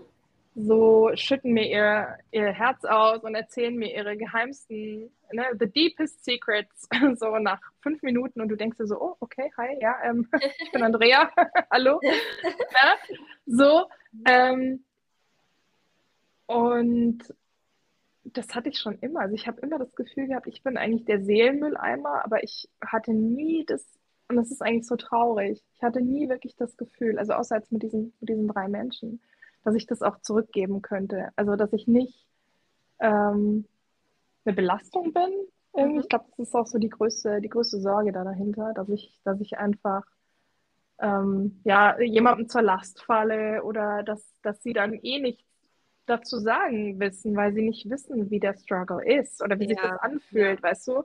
Ja. Dir, ich glaube, bei dir hätte ich tatsächlich, ähm, oder habe ich jetzt auch einfach andere Sachen gesagt, als ich jetzt jemand neurotypisch in einem Interview gesagt hätte. Ja. weil auch so diese Empathie, so dieses, oh ja, das kenne ich auch, weißt du, ja, wenn es ja. also in Anführungszeichen nur das ist, ne? Hm. Ähm, so dieses, ah, okay, ja, du, du bist da auch ähm, gesehen und du fühlst dich da auch äh, angesprochen Mega. davon. Ja, ne, so. Das hört man halt sonst relativ selten. Und ich glaube, sonst hört man schon, bevor man irgendwie sowas ausspricht, oft sowas wie, oh, äh, wie kann die Person denn schon wieder zu spät sein, bla bla bla. Und man denkt sich so, dann würde man ja. das jetzt vielleicht auch nicht erzählen, ja, wie es eine mit solchen Themen geht. Ja, ja, ich hatte, ich hatte eine Freundin und ich schätze sie immer noch sehr, sehr, sehr. Und ich vermute auch inzwischen sieht sie das auch anders. Ähm, ziemlich neurotypisch.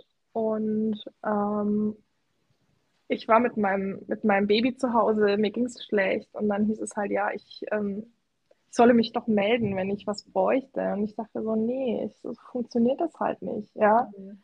Das ist auch wie, wie in einem, also ich war ich wollte gerade sagen, wie in einem Trauerprozess, aber ich will auch sagen, ich war in einem Trauerprozess für alles, was ich halt nicht mehr sein konnte. Ne? Das war wie ja. so ein, diese Version von mir ist gestorben und es gibt jetzt eine neue Version.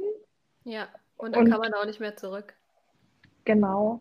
Und ähm, das kann jemand nicht nachvollziehen, dem, der das noch nicht erlebt hat. Ja.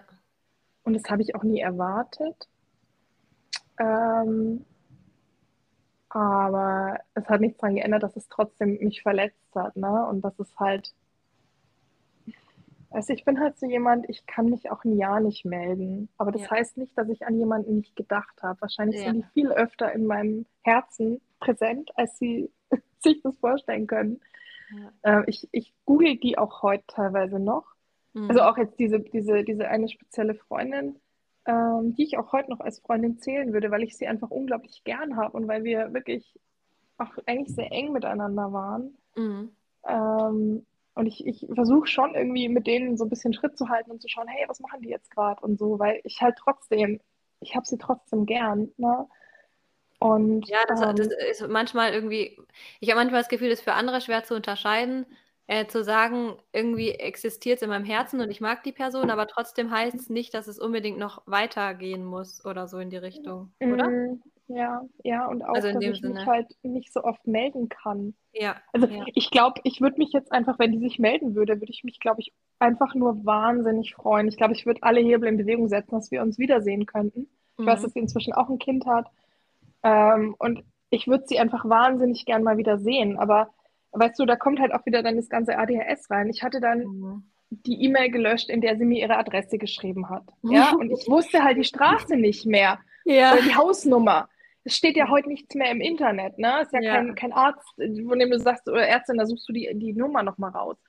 Ähm, das hatte ich nicht mehr. Dann habe ich einen neuen Laptop gekriegt und hatte meine E-Mails lokal gespeichert, habe eine neue E-Mail-Adresse. Das heißt, ich habe ihre E-Mail-Adresse gar nicht mehr gehabt. Ja. Weißt du, solche Sachen, wo ich mir dann denke, und dann ähm, auch so diese, diese fucking Time Blindness, weißt du, dass ja. du, oh, das ist es einfach ein Monat rum. Ja, ja. oder ein Jahr oder ein. ja. ja. Und für mich ist es halt so, und das finde ich auch so das Wunderschöne zum Beispiel an meinem besten Freund ähm, den ich, habe ich im Internet kennengelernt und wir haben uns dann getroffen und sind inzwischen echt, also wir sind wie Geschwister. Ich war seine Trauzeugin. Also es war, wir sind richtig eng. Und wir hatten uns irgendwie so durch die Pandemie und dann hatte er einen, Jobwechsel und wir sind umgezogen, Haus gekauft und so weiter. Und dann haben wir uns so aus den Augen verloren. Und die waren letztes Jahr da im Sommer bei uns, ganz spontan oder relativ spontan, haben gesagt, sie würden uns gern besuchen und waren halt einfach ein langes Wochenende bei uns. Mhm. So. Und es war einfach wie vorher. Und wir saßen dann an, am Esstisch zusammen und dann hat er irgendwann gemeint, so, boah, weißt du, es ist einfach so schön. Wir haben uns jetzt, glaube ich, zwei oder fast drei Jahre nicht gesehen. Mhm. Oder vier. Und es ist so, als hätten wir uns das letzte Mal, wie früher halt, wir haben uns alle halbe Jahre ungefähr gegenseitig besucht, als wäre halt nur so viel Zeit vergangen. Mhm. Und solche, solche Menschen, die halte ich fest. Ähm, ich kann halt nicht umgehen mit, ähm, also wenn du dich mal eine Woche nicht meldest, dann hast du offensichtlich kein Interesse an unserer Freundschaft. Ja. Oder Menschen, die mich unter Druck setzen, das ist für mich ganz, ganz schlimm. Ich ja. weiß nicht, wie es dir da geht, so dieses, ja. diese passiv-aggressive Kacke, die manche Menschen da abziehen. So, du hast dich schon wieder nicht gemeldet. Ja, so, ne, so wichtig kann ich dir ja dann nicht sein. Und ja, ja, das ist auch oft dieses Missverständnis, dass ja. die Sachen, die uns schwerfallen, ähm, dahingehend sozusagen interpretiert werden, dass man einem da nicht wichtig ist oder dass einem die Sache nicht genau. wichtig ist. Und das ist ja genau. genau. unser Struggle, dass es eben nicht darum geht, sondern dass diese Herausforderungen halt in jedem oh. Bereich, egal ob es wichtig ist oder nicht, vorkommen und dass es nicht danach genau. getrennt wird. Ja. ja. Also ich mache das auch inzwischen so, auch wenn, wenn ich zum Beispiel ähm, neue Leute jetzt kennenlernen, wo ich sage, okay, wir sind irgendwie auf einer, auf einer Ebene, äh, da bin ich dann auch ziemlich offen und sage dann so, hey, hör zu, es kann mal sein, ne? Leben passiert. Ich, es heißt nicht, ne, dass ich kein Interesse habe, nur es ist halt so. Ähm, und ich freue mich dann auch wahnsinnig. Ich war dann auch mit, mit einer, war ich vor kurzem hier aus dem Ort sehr offen und habe dann gesagt, so, hey, ich freue mich dann auch, wenn ich wieder von dir höre. Mhm. Und ähm, ich würde mich auch ultra freuen, wenn du dich dann einfach mal meldest. Mhm. Kann ein paar Tage dauern, bis ich antworte, wie ich antworte. Ja. Und ähm, äh, für mich ist es dann halt nahtlos relativ, weil diese Zeit, die ist für mich nicht relevant. Also eine, für mich hängt eine Beziehung und eine Bindung nicht von räumlicher und zeitlicher Nähe ab. Also vielleicht, ich glaube, das ist auch so vielleicht ein bisschen ADHS-typisch, äh, vielleicht ist es auch so dieser Hyperfokus, den wir auf Personen entwickeln können. Aber ähm, für mich hört quasi die Freundschaft da an diesem Punkt so auf, wie sie war und macht dann nahtlos weiter. Also diese, diese Zeit dazwischen, die, die ändert gar nichts an dem Gefühl, das ich für diese Person habe, wenn wir jetzt nicht im Streit auseinandergegangen sind. Na, also klar, wenn jetzt da irgendwie was ja. Großes vorfällt, dann arbeitet es in einem, aber so, du gehst auseinander und dann siehst du dich wieder und bist wieder zusammen. So. Und das können so, Neuro, so können neurotypische Menschen, finde ich, oder schwer nachvollziehen. Ja, und äh, eine Erfahrung, die ich letztens gemacht habe, ähm, es gibt eine Freundin, mit der bin ich eigentlich schon am längsten befreundet. Ähm, das ist meine längste Freundin und wir waren mhm. eine Zeit lang auch mal beste Freundinnen, als wir noch in der Nähe gewohnt haben und haben auch regelmäßiger was gemacht. Mhm. Aber ähm, dann für mich ist es irgendwie immer noch eine wichtige Freundin, auch wenn wir eigentlich relativ wenig Kontakt haben, wie du es jetzt auch beschreibst. Mhm. Aber sie hat trotzdem inzwischen Freundinnen, mit denen sie selber natürlich viel intensiver befreundet ist. Und irgendwie mhm. hat mir das so voll den Dolch ins Herz gestoßen. Mhm. Ich weiß auch nicht, weil ich selber so dann das Gefühl hatte, ich weiß nicht, ob du das auch kennst, dass mich das irgendwie total verletzt hat, weil ich irgendwie gemerkt habe, so, hey, ich konnte das halt nicht geben. So, also ich konnte mhm. nicht die Freundin sein, ne, die so intensiven Kontakt hat, weil ich es vergessen habe, weil ich nicht dran gedacht habe, weil ich zu erschöpft war, weil ich, wie du auch gesagt hast, weil mein Alltag irgendwie schon ja. so viel Zeit, Energie und so weiter in Anspruch genommen habe. Ich konnte halt nicht die Freundin sein. Und irgendwie weiß ich auch nicht. Sowas verletzt mich dann auch wieder voll, weil ich irgendwie manchmal auch gern so eine Freundin wäre oder so eine Freundin mhm. hätte. Aber ähm, im Alltag wäre es trotzdem noch nicht das Richtige für mich, weil es einfach nicht, also geht. Das weiß ich auch, aber es ist trotzdem manchmal auch sehr verletzend, oder? Also, ja, ich weiß nicht, wie ja. es dir geht. Das kenne ich auch. Also, das ist, glaube ich, auch so ein bisschen der Punkt, weshalb ich jetzt gerade so die, diese Mauer hochhalte, ne, ja. dass ich da niemanden so an mich ranlasse. Ähm, weil bei mir irgendwann dieser Punkt kommt, wo ich das nicht mehr leisten kann. Und ich, ich ja. möchte es auch wirklich so benennen. Ja. Ähm, du hast gerade gesagt, du kannst es nicht mehr geben. Ja. Ähm, das stimmt auch, aber also finde ich, ist auch ein richtiges Wort dafür. Aber für mich fühlt es sich manchmal an, als wäre es eine Leistung, als ja, wäre es ja. wirklich. Weil es nicht so intuitiv ist irgendwie.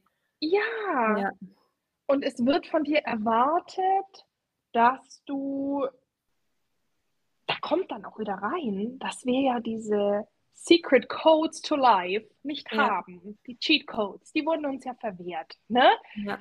Das heißt, wir können ja 50 werden und wir haben immer noch kein, also ich kann es ganz gut faken. Ich, ist jetzt auch, glaube ich, jeder, jeder anders. Ich kann das ganz gut faken, dass ich, dass ich weiß, wie ich mich, wie ich, wie ich durchkomme. So. Mhm. Ja. ähm, aber es kommt zu der Punkt, und vielleicht ist es dann auch wieder, wo du dich, wo du dich bis zu einem gewissen Grad öffnest, mhm. wo dann das wieder auf dich zurückfällt, äh, dass du eben nicht neurotypisch bist und dass mhm. du diese, diese geheimen, unterliegenden Botschaften einer Freundschaft, ja, wie oft muss ich mich melden? Ja. Ist es jetzt zu oft? Ja. Ist es ja auch blöd, weil das ja. will ja keiner, dann bist du ja clingy. Ja. Ist es zu selten, bist du uninteressiert? Ja, wenn man dann irgendwie so über ein Thema redet und voll euphorisch ist, dass das dann wieder zu viel ist. Und das ist aber, sind aber die Momente, wo man so viel geben kann oder sich mhm. wünscht, so ganz viel zu kommunizieren und so Infodumping und so weiter. Ja. Und auf der anderen Seite ähm, sind dann die anderen Momente irgendwie wieder zu wenig. Also das ist irgendwie auch so ein schwieriger Zwiespalt. Ja, und ich habe da auch immer das Gefühl, zu viel zu sein. Und ja. das ist auch so, vielleicht ist das auch ein ganz, ganz nettes Schlusswort. äh, das ist so das, was ich mir so für die. Oh, oh Gott. wow. Was war das jetzt? Hörst du mich? Ja, ich höre dich, aber jetzt habe ich mich gerade. Oh haben wir gerade. Alles okay? Jetzt sagt die Technik. Ich habe irgendwie fast das Gefühl, als wärst du zweimal verbunden, weil du einmal als kunterbunt sein und einmal mit Ach deinem so. Vornamen hier drin Ja, das war vorher aber auch schon so. Das ist immer ein bisschen blöd. Ähm, okay. Aber wenn du mich nicht zweimal hörst, dann ist alles gut. Nee, ich höre dich tatsächlich nur einmal. Ich habe mich nur jetzt, äh, habe nur so die Rückkopplung von mir jetzt gerade vorher gehört. Ja, das liegt ähm, daran, ich muss mich immer zweimal anmelden. Einmal mit dem Handy und einmal mit dem Laptop, ah, weil ich mein okay. Mikrofon halt nur übers Laptop anschließen, ah, über den Laptop anschließen okay. kann. Und die, äh, die Verbindung, die Podcastaufnahme mit Freunden zu machen, die kann ich immer nur über die App auf dem Handy. Also das ist sehr ah, kompliziert. Okay. und dann muss ich wieder mein Mikrofon, mein anderes Mikrofon von dem Handy in ein anderes Zimmer legen und wenn ich das dann, dann gibt es eben eventuell Geil. die Rückkopplung. Ach, das ist keine Ahnung. Bisschen kompliziert. Ja, ach naja. ja, die haben es ja ganz gut hingekriegt. Bitte. Ja, das stimmt. naja, jetzt sind wir wieder rausgekommen. naja. Ähm, Genau, nee, ich wollte das einfach noch so als Schlusswort, ähm, was, was ich so als Spätdiagnostizierte irgendwie so für mich als den Weg vorwärts sehe, halt auch wirklich zu sehen und zu unterscheiden, dass es nicht ich bin, die zu viel ist, mhm. sondern dass ich einfach so bin. Ja. Und wenn das mit jemandem nicht funktioniert, ist es auch nicht zwangsläufig die Schuld der Person, sondern dann soll es vielleicht einfach nicht sein, aber eben nicht zu sagen, so ich bin Total. zu viel. Total. So dieses ich bin genug und ich bin gut, so wie ich bin. Das ist, glaube ich, so die, dieser, dieser Weg, den ich jetzt gern einschlagen möchte. Ja. Und weshalb es für mich halt auch, also um das noch einmal full circle zu bringen, wichtig war, diese Diagnose zu erhalten. Ja. Ähm, und zu wissen, so, hey, das ist es und das ist bei dir los. Und es bedeutet nicht, dass mit dir irgendwas, also deswegen finde ich auch so ein bisschen Störung, ist ein bisschen ein schwieriges Wort. Ja. Es ist halt gestört, dieses System, ja. ja. Aber ich bin nicht gestört. Also. Ja. So Findest du die, den Begriff Behinderung auch besser? Weil Behinderung eher beschreibt, dass man teilweise natürlich auch behindert wird. Also ich fühle mich schon manchmal auch da selber dadurch behindert, deswegen bin ich zum Beispiel dankbar für das Medikament. Aber Behinderung ja. heißt ja nicht, dass quasi du an sich die Person bist, die falsch ist, sondern dass du quasi auch durch Bedingungen behindert werden kannst, die dann nicht dazu passen ja. oder so. Ja, also ich glaube, dass das auch ein, ein schöneres Wort dafür ist. Ähm, es ist ja auch im amerikanischen Raum, glaube ich, so, dass ähm, ADHD so als Behinderung zählt mhm. und du auch Anspruch zum Beispiel auf andere Sitzplätze in Flugzeugen oder sowas haben kannst oder Unterstützung, dass du schneller boarden kannst oder so. Das hatte ich vor kurzem als Lifehack gesehen. Ah, cool. Und das fand, ja, das fand ich wirklich richtig, richtig toll, weil ähm, ja, äh, ist so das, was wir vorher oder worüber ich vorher auch geredet hatte, ne? Dieses, ähm, diese Strukturen, die existieren und mir fällt es schwer, innerhalb dieser Strukturen zu existieren, die ja. halt so vorgegeben sind. Ne? Ähm, also jetzt ohne den, den Struggle von jemand anderem irgendwie abwerten zu wollen, aber so wie es halt ein, ein Bordstein zu hoch sein kann, ne, ist ja. halt für mich eine, eine andere Hürde zu groß. Ne? Ja. Ist auch so dieses, diese Bürokratie zum Beispiel, so wo anrufen zu müssen, um etwas zu erhalten. Ja. Ne? Das ist nicht barrierefrei. Null. Ja. Ne? Also solche so Formulare ausfüllen und ja, so weiter. So ja. dieser ganze Steuersums. Ja. Deutsche Bürokratie. Ja, richtig, richtig krass. Das stimmt, das ist nicht, überhaupt nicht barrierefrei. Nee. Und ähm, ja, unsere, unsere gesamte Gesellschaft ist eigentlich so, dass es halt auch überall laut ist. Ne? Es gibt ja zum. Beispiel auch diese in, in amerikanischen Supermärkten oft oder in australischen, ich weiß jetzt nicht mehr genau, diese Quiet Hour, ja. wo halt keine Musik läuft. Das ist echt cool. Ähm, und wo man auch ruhig ist, glaube ich, gell? Also wo es wirklich um die Ruhe beim Einkaufen geht und so. Genau, du gehst da halt einfach durch. Ich, ich hämmer mir halt Musik auf die Ohren, dass ich das alles nicht hören muss, weil es mich so überreizt. Ja. Ja, und ich kann auch zum Beispiel, ich gehe gar nicht mehr einkaufen, das macht alles mein Mann. Aber ich kann auch nur in Discounter, weil mich dieses Angebot, dieses Überangebot so wahnsinnig fertig macht. Also ja. das sind so diese, und dieses, dieses immer schneller, höher, weiter. Ja. Das ist so diese Informationsflut. Auf der einen Seite lebe ich dafür, weil natürlich ne, alle Rezeptoren offen ist geil. Ja. ja. Gib mir alles. Auf der anderen Seite ist es natürlich unglaublich anstrengend, so zu existieren. Ja. Öffentliche Verkehrsmittel. Hallo? Ja. wow. Boah, das ist auch echt schlimm. True. Alter Schwede, ja. Also, ähm, wo du dann ja. gezwungen bist, eigentlich in die erste Klasse oder in diese Quiet-Abteile zu gehen. Ja. Ja, also es ist, ich finde ähm, Behinderung tatsächlich ein besseres Wort. Aber das ist wahrscheinlich auch einfach eine, eine persönliche Präferenz, weil ich mich halt ja. ja. gestört ist halt so ein, so ein unglaublich negativ behafteter Begriff. Ne? Ja, und ich glaube, für viele ist auch Behinderung ein sehr negativ behaftetes Wort. Es ist immer so total, glaube ich, echt individuell, was man selber mit welchem Wort verbindet und was nicht. Ja, ja, ja das. Dann gibt es da, glaube ich, auch kein richtig oder falsch. Also nee. Also das Außer vielleicht Krankheit. Ich glaube, bei Krankheit sind sich die meisten einstimmig. Ja. Irgendwie, dass das irgendwie nicht das richtige Wort ist. Ja, ja. Ich glaube, da können wir universell damit, äh, damit äh, einverstanden sein, dass das auf jeden Fall ähm, nicht ist. Ne? Und ja. ja. Ja, so, schönes Schlusswort. Ja. ja, ich wollte jetzt nochmal fragen, gibt es noch irgendwas, was äh, jetzt irgendwie zu kurz kam oder was du irgendwie eigentlich noch auf dem Herzen hattest, in der, dieser Folge irgendwie zu erzählen? Oder ähm, gibt es noch irgendwas, was du vielleicht den Hörer und Hörerinnen mit auf den Weg geben möchtest?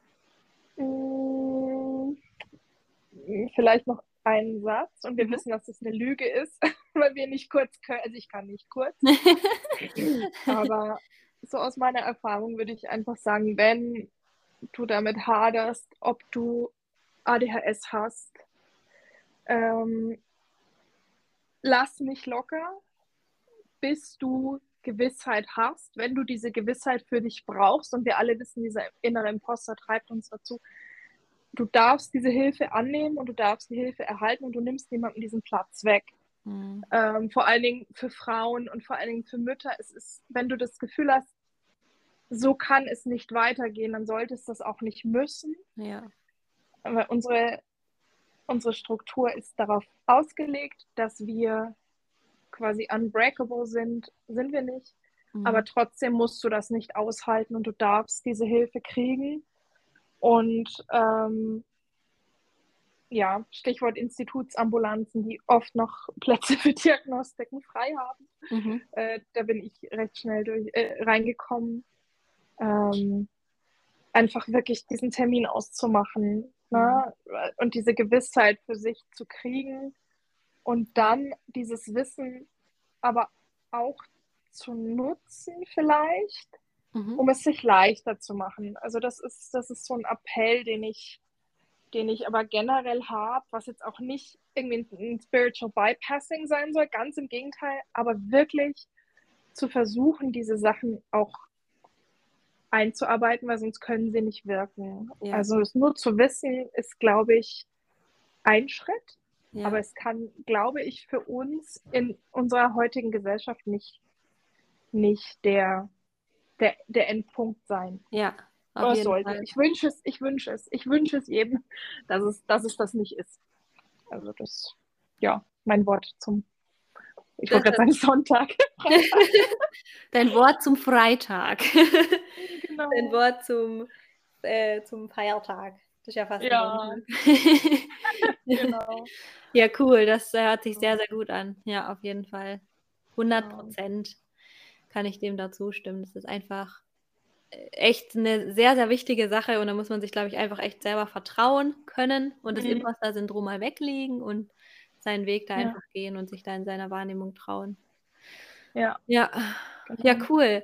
Dann vielen, vielen lieben Dank, dass du dabei warst. Also ich fand es sehr, sehr cool. Wir haben echt mega coole Themen gehabt, die echt unglaublich ja. wichtig sind und die ich irgendwie auch noch irgendwie gar nicht hier so hatte. Ist echt komisch. Ich habe schon so viele Folgen gemacht, aber irgendwie über Freundschaften und so habe ich noch gar nicht so intensiv gesprochen und auch über die anderen Sachen. Also von daher ja. Vielen Dank für deine inspirierenden Worte.